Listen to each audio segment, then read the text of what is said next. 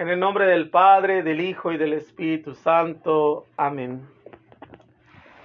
Y en, esta, en este día de la víspera de la Inmaculada Concepción, quiero que nos dispongamos a, pues hacer el himno dedicado a, a nuestra Madre Santísima, María Inmaculada. Celebremos a la Inmaculada Concepción de la Virgen María, adoremos a su Hijo Jesucristo nuestro Señor. Alabad al Señor todas las naciones, aclamadlo todos los pueblos. Gloria al Padre y al Hijo y al Espíritu Santo por los siglos de los siglos. Amén. Inmaculada cual la luz del día, que nace en los umbrales de la aurora, inmaculada y pura en toda hora, Santa Madre de Dios, Virgen María, inmaculada en la celeste vía, de traernos a Cristo y ser la autora del virginal prodigio que atesora tan divina y humana Eucaristía. Deja que al ver tu rostro y proclamarte purísima entre todas las mujeres, me derrita de gozo en tu mirada, y encendido de amor sepa cantarte, demostrando ante el mundo que tú eres intacta, virginal, inmaculada. Amén. Es un hermoso himno dedicado a la, a la, Virgen Inmaculada, a María, y se le, se le conoce con este título de Inmaculada, de decir que nació sin mancha del pecado original. Eh, es, es, un, es, un, título, es eh, un, de hecho, es un dogma de fe que todos los cristianos debemos de aceptar, de que María fue preservada del pecado original del que todos nacemos. Y bueno, fue un debate por muchos siglos el poder llevar a cabo pues esta o proclamar esta verdad de fe como un dogma. Y al final una de, de, de las resoluciones fue de que en, en, la Biblia aparece que el ángel Gabriel de hecho saluda a la Virgen de un saludo especial que no, no se encuentra en ninguna parte de la Biblia, donde le dice, este, alégrate María, llena eres de gracia el Señor es contigo. Y por lo tanto, eh, dice, dicen este, algunos teólogos en su tiempo de que Dios tuvo que elegir a alguien especial para que naciera su hijo. No podía nacer de cualquier mujer, no podía nacer de cualquier persona, tendría que ser alguien especial, alguien que Dios tenía que elegir en el tiempo y en el espacio para poder ser morada eh, para su hijo al Dios, al Dios verdadero, al puro, al santo, al grande, tenía que haber una calidad de pureza, una calidad de santidad que solamente pues una criatura podía tener. Entonces no significa que María es un ser celestial, María es un, fue un ser humano como nosotros, pero Dios la preservó de, del pecado original para que su hijo pudiera ser en la en la, en la pureza, en la santidad de esta mujer. Y por eso se considera que Dios teniendo el poder, porque Él tiene el poder, tiene la capacidad de hacerlo, Él es el Todopoderoso, pudo haber preservado a la Virgen María de este, de, este estado inmaculado que llamamos la Inmaculada o de la pureza de, en esta mujer. Y por eso dice que nace eh, en los umbrales de la aurora, inmaculada y pura en toda hora, porque sería la Santa Madre de Dios y sería la Virgen María. Inmaculada dice en la celeste vía de traernos a Cristo y ser la aurora de este virginal prodigio que se dio en, en la divinidad y en la mortalidad de, de Jesús, que también se ve reflejado en la Santa Eucaristía. Dice, deja que al ver tu rostro proclamarte purísima entre todas las mujeres, me derrita de gozo en tu mirada. Es uno de los grandes títulos que se le puede conceder solamente a, pocas personas y en este caso pues podemos decir a una sola persona que es la Virgen María. María que es sin duda la, la, mujer que por su obediencia, por su sencillez, pues llegara a tener este mérito de ser la madre del verdadero Dios por quien se vive. Vamos a, pasar a meditar las lecturas para este domingo, eh, este domingo que vamos a estar ya en el segundo domingo del tiempo, del tiempo de Adviento. Eh, la primera lectura viene del profeta Isaías y de hecho el profeta Isaías va a ser el profeta del Adviento. Casi todas las lecturas de, la misa diaria y en las lecturas de los dominicales vamos a escuchar del libro del profeta Isaías, porque es el profeta del Adviento. Es el que nos va a dar las luces para poder eh, recibir al Salvador es del profeta Isaías capítulo 40, versículo del 1 al 5 y de ahí se salta al 9 al 11. Dice el profeta Isaías, Consuelen, consuelen a mi pueblo, dice nuestro Dios.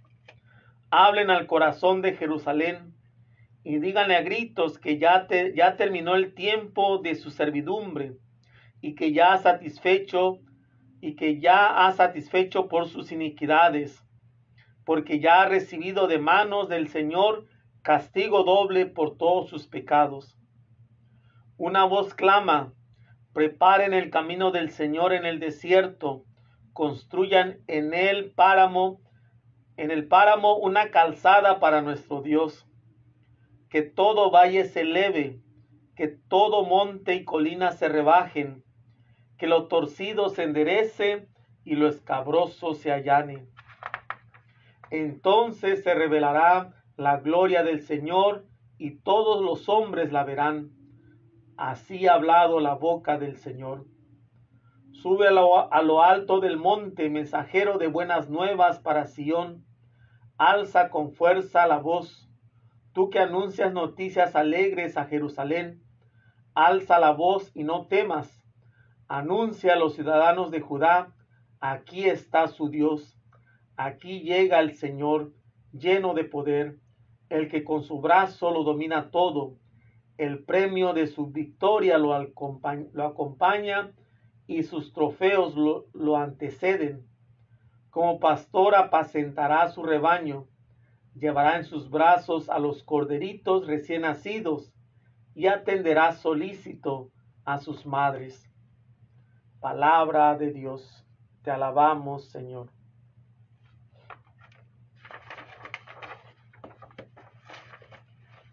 poner este.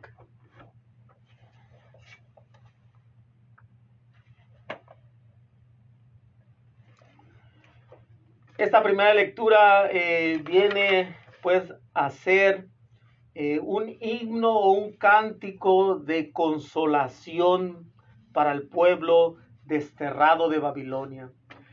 Estamos en el capítulo 40 del profeta Isaías.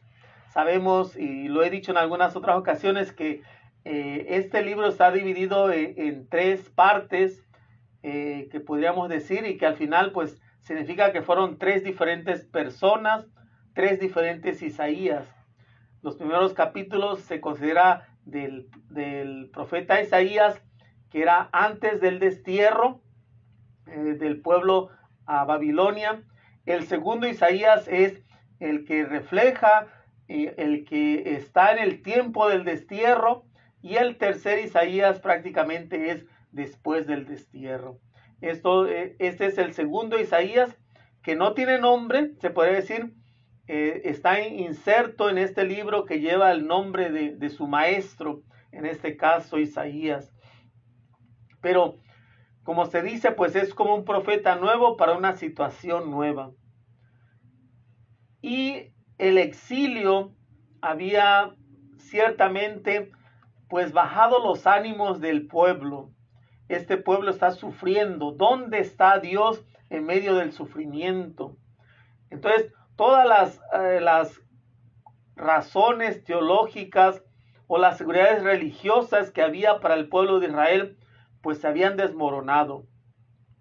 Y por lo tanto, significaba poner entredicho el mismo credo fundacional de que Dios se comprometió a hacer de este pueblo una gran nación y lo liberó de Egipto. Iba a estar Dios siempre con ellos. Dios los iba a cuidar. Entonces, ¿qué pasó en este momento de la historia donde el pueblo vive este destierro? Este pues Deutero Isaías o el segundo Isaías vuelve a poner las cosas en su sitio y aún se atreve en medio de aquella situación desesperada de los desterrados a hacer una promesa y a proponer una teología renovada en la que Dios, en la que el Dios de la liberación de Egipto volvería a, a revocar su alianza como amor a su pueblo.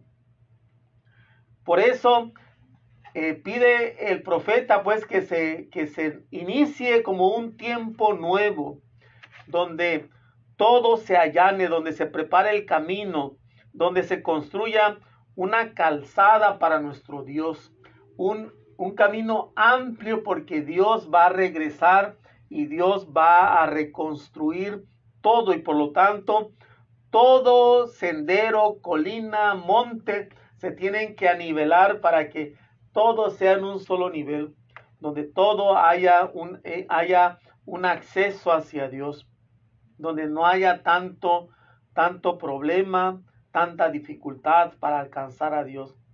Es como una nueva liberación, es como esta liberación como se dio en el, en el libro del Éxodo de, eh, del pueblo de Israel saliendo de Egipto.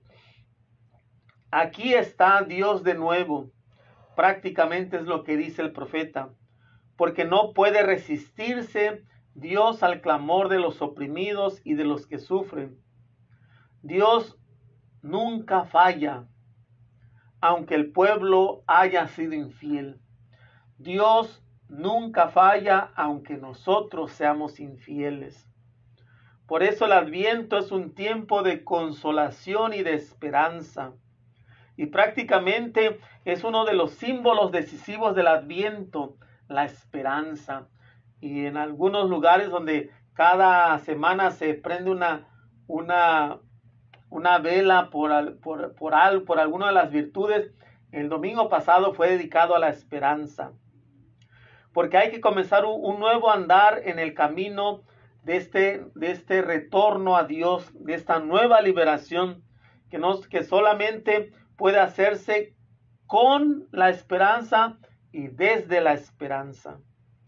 Este profeta que nos invita pues a, buscar este, esta voz que clama en el desierto, preparen los caminos del Señor.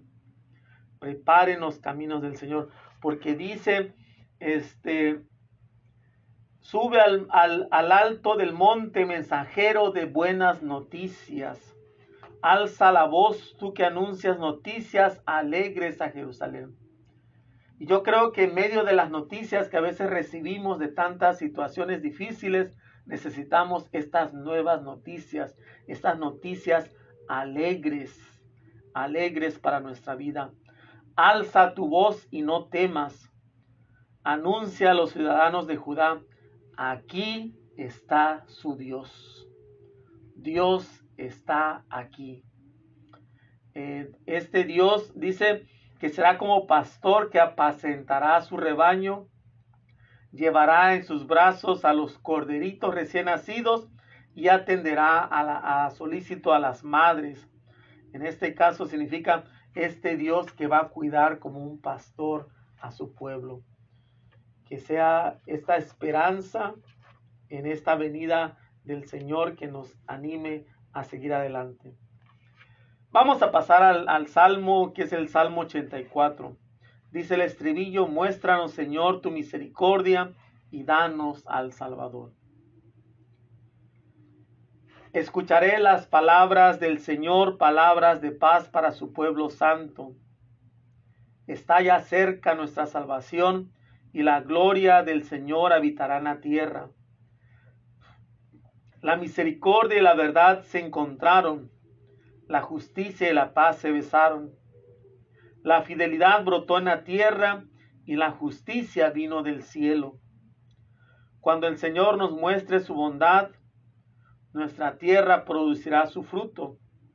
La justicia le abrirá camino al Señor e irá siguiendo sus pisadas. Gloria al Padre y al Hijo y al Espíritu Santo, como era en el principio, ahora y siempre, por los siglos de los siglos. Amén. Muéstranos, Señor, tu misericordia y danos al Salvador. Es esta esperanza del pueblo para eh, en la espera del Salvador y sabemos que los judíos todavía siguen esperando al Mesías y para nosotros los cristianos el Mesías ya vino y, se dio como revelación plena y completa de este ungido, de este Cristo eh, en, Jesús de Nazaret. Y por eso nos habla eh, como este clamor de nuestra, en, en, el pueblo de Israel y en nuestras vidas, que el Señor nos muestre su misericordia y nos dé al Salvador, al Salvador que necesitamos en nuestras vidas. Dice, está ya cerca nuestra salvación y la gloria del Señor habitará en la tierra. Está ya cerca nuestra salvación, que nos habla de este adviento, una espera del Salvador. Esta gloria del Señor que habita en la tierra. Dice, la misericordia y la verdad se encontraron, la justicia y la paz se besaron. Este encuentro de estas virtudes, de, de estas... Eh, pues valores en nuestras vidas que tienen que juntarse y unirse, porque en Dios se encuentra todo lo bueno, en Dios se encuentra todo lo perfecto, todo lo justo. Y qué mejor que la misericordia, la verdad, la justicia y la paz. Dice, cuando el Señor nos muestre su bondad, nuestra tierra producirá su fruto. Y necesitamos la bondad de Dios que esté con nosotros para que podamos dar frutos, para poder crecer como seres humanos. Necesitamos esta bondad de Dios. Y al final cierra, dice, la justicia le abrirá camino al Señor e irá siguiendo sus pisadas. Una de las cosas, una de las virtudes o, eh, de Dios, una de las características de Dios es la justicia. La justicia que no significa solamente en esto entre decidir entre dos cosas o es decir, entre el bien y el mal. Es la justicia que, es mucho más profunda. No es solamente el cumplir leyes, es una justicia del poder hacer lo que es bueno, lo que es grande, lo que, lo que Dios eh, lo ve en su infinita bondad. Eh, esa es la justicia, podríamos decir. La segunda lectura viene de la, de la segunda carta del apóstol San Pedro.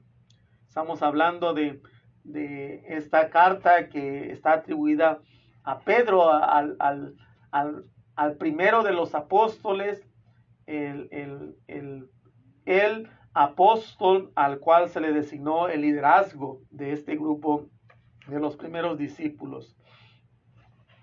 Es segunda de Pedro, capítulo 3, versículo del 8 al 14. Queridos hermanos y hermanas, no olviden que para el Señor un día es como mil años y mil años como un día. No es que el Señor se tarde, como algunos suponen, en cumplir su promesa, sino que les tiene a ustedes mucha paciencia, pues no quiere que nadie perezca, sino que todos se arrepientan. El día del Señor llegará como los ladrones, entonces los cielos desaparecerán con gran estrépito, estrépito los elementos serán destruidos por el fuego y perecerá la tierra con todo lo que hay en ella. Puesto que todo va a ser destruido, piensen con cuánta santidad y entrega deben vivir ustedes, esperando y apresurando el advenimiento del Señor, del día del Señor. Cuando desaparecerán los cielos consumidos por el fuego y se derretirán los elementos pero nosotros confiamos en la promesa del Señor y esperamos un cielo nuevo y una tierra nueva, en la que habites la justicia. Por lo tanto, queridos hermanos, apoyados en esta esperanza, pongan todo su, su, empeño en que el Señor los halle en paz con Él, sin mancha ni reproche. Palabra de Dios. Te alabamos, Señor. Este, esta carta, estos escritos de, atribuidos al apóstol Pedro, eh, son de los tardíos del Nuevo Testamento.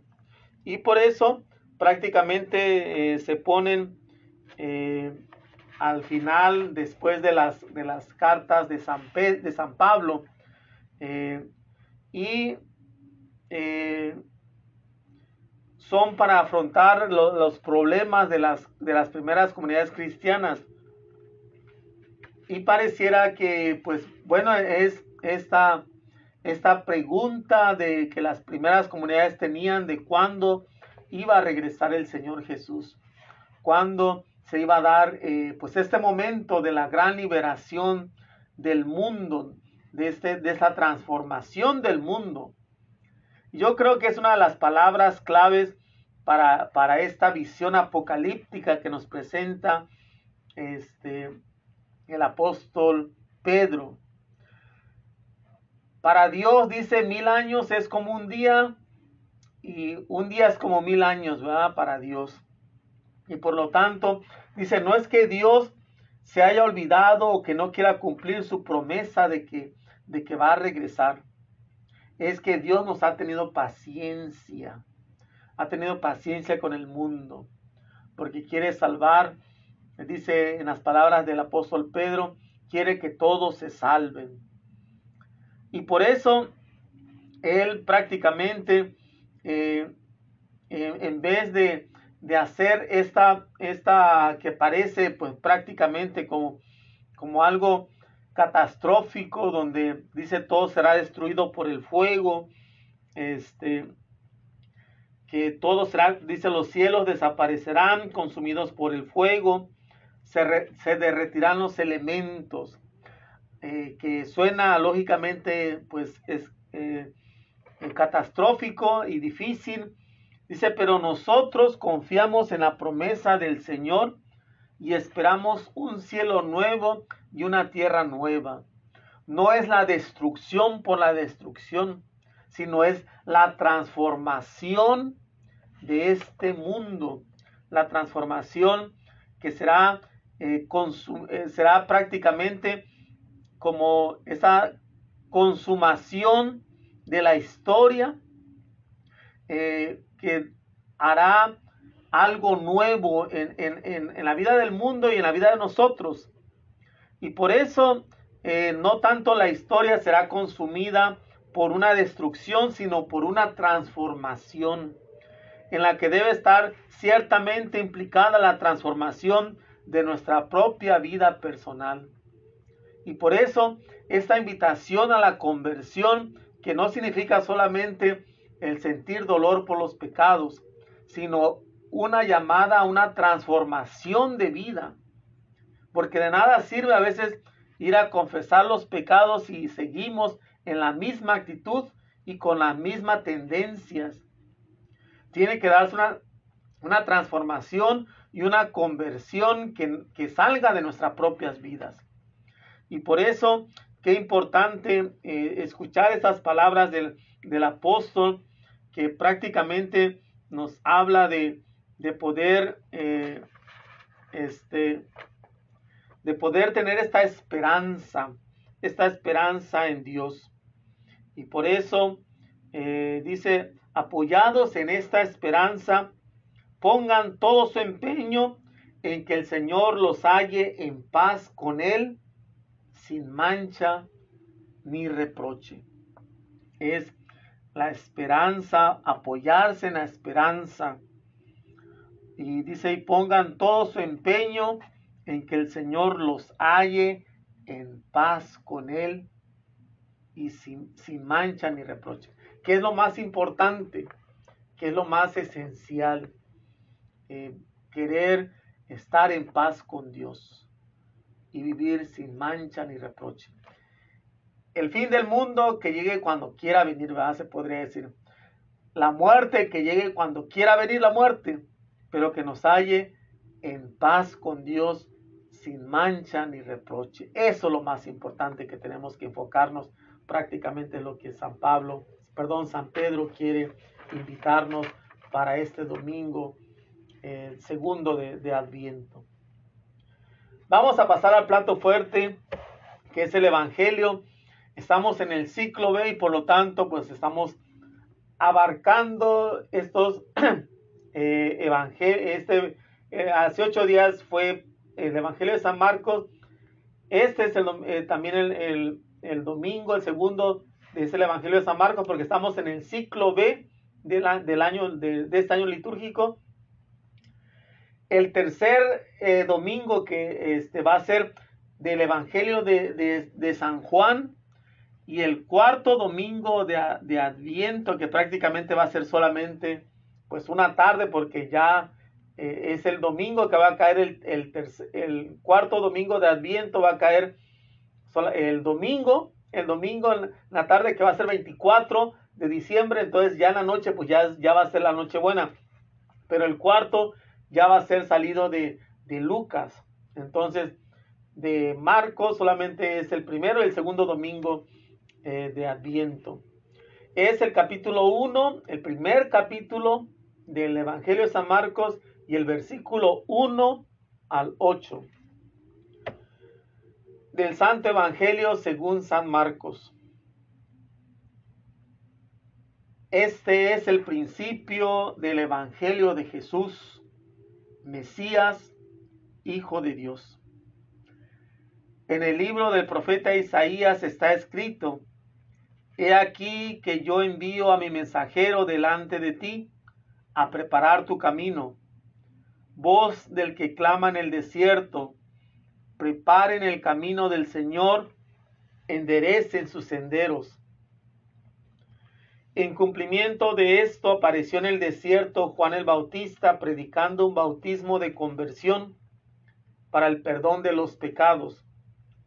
A él acudían de toda la comarca de Judea y muchos habitantes de Jerusalén.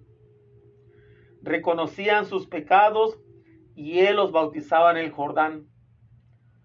Juan usaba un vestido de pelo de camello, ceñido con un cinturón de cuero, y se alimentaba de saltamontes y miel silvestre. Proclamaba, ya viene detrás de mí uno que es más poderoso que yo, uno ante quien no merezco ni siquiera inclinarme para desatarle la correa de sus sandalias. Yo los he bautizado a ustedes con agua, pero Él los bautizará con el Espíritu Santo. Palabra del Señor. Gloria a ti, Señor Jesús. Se podría decir que hoy en todos los sentidos estamos eh, iniciando eh, el Evangelio de Marcos, ¿verdad? Porque estamos empezando desde el primer capítulo al primer versículo. Y es un prólogo, es, San Marcos quiere hacer un prólogo que, que prácticamente nos quiere decir de qué va a hablar todo su evangelio. Y quiere él marcar esas diferencias y vínculos con el Antiguo Testamento. Y para ello él utiliza la imagen de Juan el Bautista como una figura singular, única de Adviento. Eh, San Marcos nos quiere hablar de Jesús, de la buena nueva, y así empieza su evangelio. Así empieza su evangelio diciendo, este es el principio del evangelio de Jesús. evangelio que prácticamente eh, en, la, en, en, el, en el griego evangelium significa buena noticia. Esta es la buena noticia de Jesús Mesías, Hijo de Dios. Este es lo que Él va a querer marcar en todo su evangelio. Estamos hablando de que es el evangelio, la buena noticia, la que va él querer escribir acerca de eso. Por lo tanto, va a ser una gran proeza para, para, para San Marcos. Y sabemos que el Bautista representa a un profeta apocalíptico y se describe prácticamente como el profeta Isaías. Y por eso eh, eh, será comparado, será a veces confundido con el profeta Elías. Y eso podemos ver en referencia con el, el segundo capítulo de Reyes, capítulo 1, versículo 8, o Malaquías, el profeta Malaquías, capítulo 3, versículo 23, donde se ve esta conexión entre el profeta Elías y Juan el Bautista. Juan está en el desierto. El, Juan el Bautista está en el desierto y pareciera que nos habla de este desierto que también el pueblo de Israel vivió, pasó por 40 años. Por lo tanto, nos habla como este símbolo de hasta dónde llega eh, la liberación de Israel en el desierto. Algo nuevo viene. Es, sin embargo, el, desierto es antes de la tierra prometida. Por lo tanto, estamos hablando que eh, San Juan el Bautista quiere ser el símbolo de, de lo que, de lo antes de la tierra prometida con el nuevo Mesías, con Jesús de Nazaret. Hay que interpretarlo de esta manera, hay que verlo de esta manera que es el, como el puente que conecta el Antiguo Testamento con el Nuevo Testamento.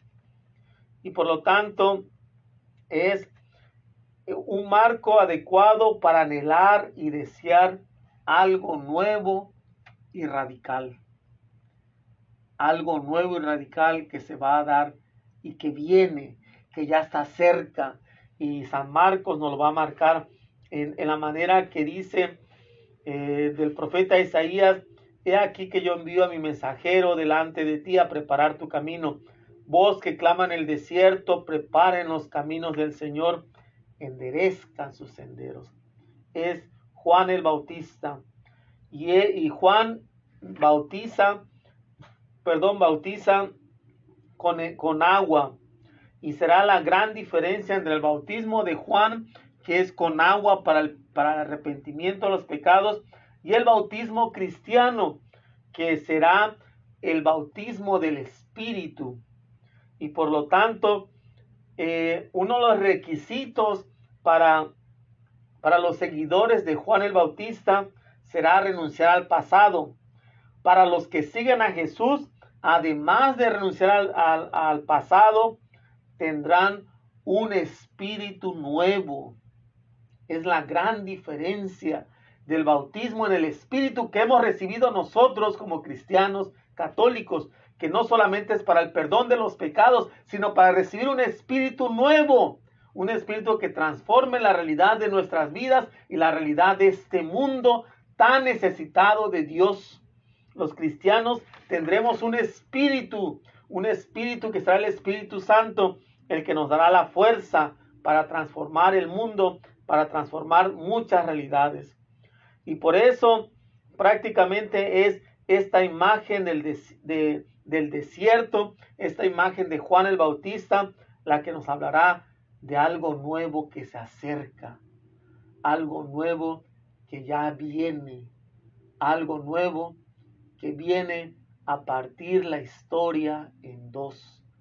Y ese alguien, eso, ese algo, o ese alguien, mejor dicho, es Jesús de Nazaret con su evangelio, con su buena nueva, porque será el Hijo de Dios. Es en esta humildad a la cual tenemos que acercarnos a Jesús donde no somos ni capaces ni desatarle la correa de, los, de las sandalias, como dice Juan.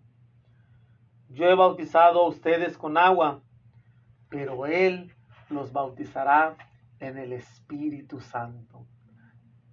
Ya nos habla hasta de la promesa que Jesús nos va a dar con su Espíritu, con el Espíritu Santo. Ya viene remarcando eh, el Evangelio de Marcos en su prólogo. Eh, este camino, este camino nuevo de Jesús, iniciado con Juan, llevado al bautismo y llevado a la transformación del mundo por la gracia del Espíritu Santo. Cierren sus ojos, mis hermanos y hermanas. Vamos a hacer un momento de oración. Vamos a disponernos a mirarnos delante de Dios. Mirarnos en, en esta en esta realidad de nuestras vidas, en este sentido de vernos a veces como exiliados, a veces como que no pertenecemos, en este, esta necesidad de, de alguien que venga a salvarnos, alguien que venga a ayudarnos, en esta necesidad, en esta en esta situación que a veces parece difícil es creer en las promesas de Dios. Dios es fiel aunque nosotros seamos infieles. Dios envía a su Salvador. Es esta buena nueva, esta buena noticia, este llamado a una vida nueva nuestra vida no puede quedarse estancada, no puede quedarse en un lugar, en una situación o en una persona. Nuestra vida tiene que estar en constante transformación y renovación. Y por lo tanto necesitamos esta buena nueva de Jesucristo en nuestras vidas. Necesitamos estos nuevos aires, esta nueva, nueva vida en Jesús, esta nueva esperanza en Jesús esta nueva realidad de Jesús que transforme nuestras vidas, que haga tocar hasta lo más profundo de nuestro ser, que nos podamos mirar delante de Dios en paz, sin mancha ni reproche, como nos dice San Pedro, y que podamos abrirnos a esta buena nueva de Jesús, que es buena nueva para ti, para mí, para todos es la buena nueva que viene a transformar el mundo porque no solamente viene con algo eh, simple, viene con la fuerza del Espíritu Santo. Es la fuerza del Espíritu Santo la que va a transformar nuestras vidas, la que nos va no solamente a llamar a, a dejar el pasado, sino a transformar el pasado, a tener un espíritu nuevo, una fuerza nueva que es en sí el Dios mismo. Que Dios nos mire, nos transforme. Y tomemos de ejemplo a María Inmaculada, la mujer que se dejó transformar por Dios, se dejó tocar por Dios, se dejó amar por Dios y por lo tanto fue instrumento de transformación para la salvación del mundo. Padre nuestro que estás en el cielo, santificado sea tu nombre. Venga a nosotros tu reino. Hágase tu voluntad en la tierra como en el cielo. Danos hoy nuestro pan de cada día. Perdona nuestras ofensas como también nosotros perdonamos a los que nos ofenden. No nos dejes caer en la tentación y líbranos del mal. Amén. Dios te salve María, llena de gracia, el Señor es contigo, bendita eres entre todas las mujeres, y bendito sea el fruto de tu vientre Jesús. Santa María, Madre de Dios, ruega por nosotros pecadores, ahora y en la hora de nuestra muerte. Amén. María sin pecado concebida, ruega por nosotros que recurrimos a ti. María sin pecado concebida, ruega por nosotros que recurrimos a ti quiero eh, compartir con ustedes una pequeña reflexión, este, un pensamiento. Dice, el éxito no es casualidad. Dice, el éxito no es una casualidad, sino la recompensa para quien la busca, para quien lo busca y lucha por él. El éxito es para quien al, para quien al caer supo levantarse. para quien necesitó ayuda y supo pedirla, para quien cuando se sintió solo buscó compañía, para quien cuando tuvo dudas buscó un consejero, para quien antes de buscar ser entendido pudo entender, para quien estuvo dispuesto a empezar en cualquier momento, para quien comprendió que el amor es, es la fiel recompensa de amar. El éxito no es casualidad. A veces buscamos que nos lleguen las cosas buenas nada más por la casualidad, más que llegue como sea. Y por lo tanto es, el, eh, a veces no, no, somos exitosos, y no estoy hablando solamente de éxito, este, como una manera de, de ganar dinero y ser famoso. El éxito yo creo que va mucho más, más que eso. Y a veces queremos ser exitosos en la vida, en, en, cualquier situación de la vida y a lo mejor hasta en lo económico. Tenemos que buscar y luchar por el éxito.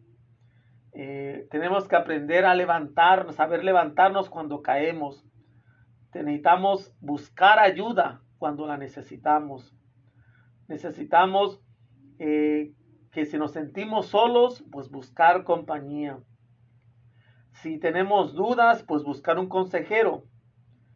Eh, entender antes de ser entendido. Estar dispuesto a empezar en cualquier momento. Y es el éxito para quien comprendió que el amor es la fiel recompensa de amar. Si queremos vivir en el amor, tenemos que empezar a amar. Si queremos este, vivir en el amor, y no solamente estamos hablando del amor es pasional y, y romántico, estamos hablando del amor en todos los sentidos. Si queremos crecer en ese amor, tenemos que empezar a amar. El Señor, pues que es el mayor éxito que debemos de buscar en nuestras vidas, esta buena nueva que es el éxito de, de Jesús, este reino de Dios que es la empresa de Jesús, luchemos por alcanzar pues este gran éxito viviendo en el amor, viviendo en la paz, viviendo en la justicia, en la honestidad y en todos los valores, en todo lo que Dios representa para nuestras vidas. El Señor esté con ustedes. Y la bendición de Dios Todopoderoso, Padre, Hijo y Espíritu Santo descienda sobre ustedes y permanezca para siempre. Amén. Sean felices, hagan que los demás sean felices, que la próxima sangre de Cristo los los cubra y los bendiga. Feliz día de la Inmaculada Concepción de nuestra, de la Virgen María. Eh, se acerca también la gran fiesta de la Inmaculada Virgen María de Guadalupe. Así que este, se vienen las fiestas bonitas, eh, que tengan pues siempre la bendición de Dios. Que tengan un hermoso domingo, segundo domingo de Adviento. Maranatá, ven Señor Jesús. Ven Señor Jesús, ven Señor Jesús.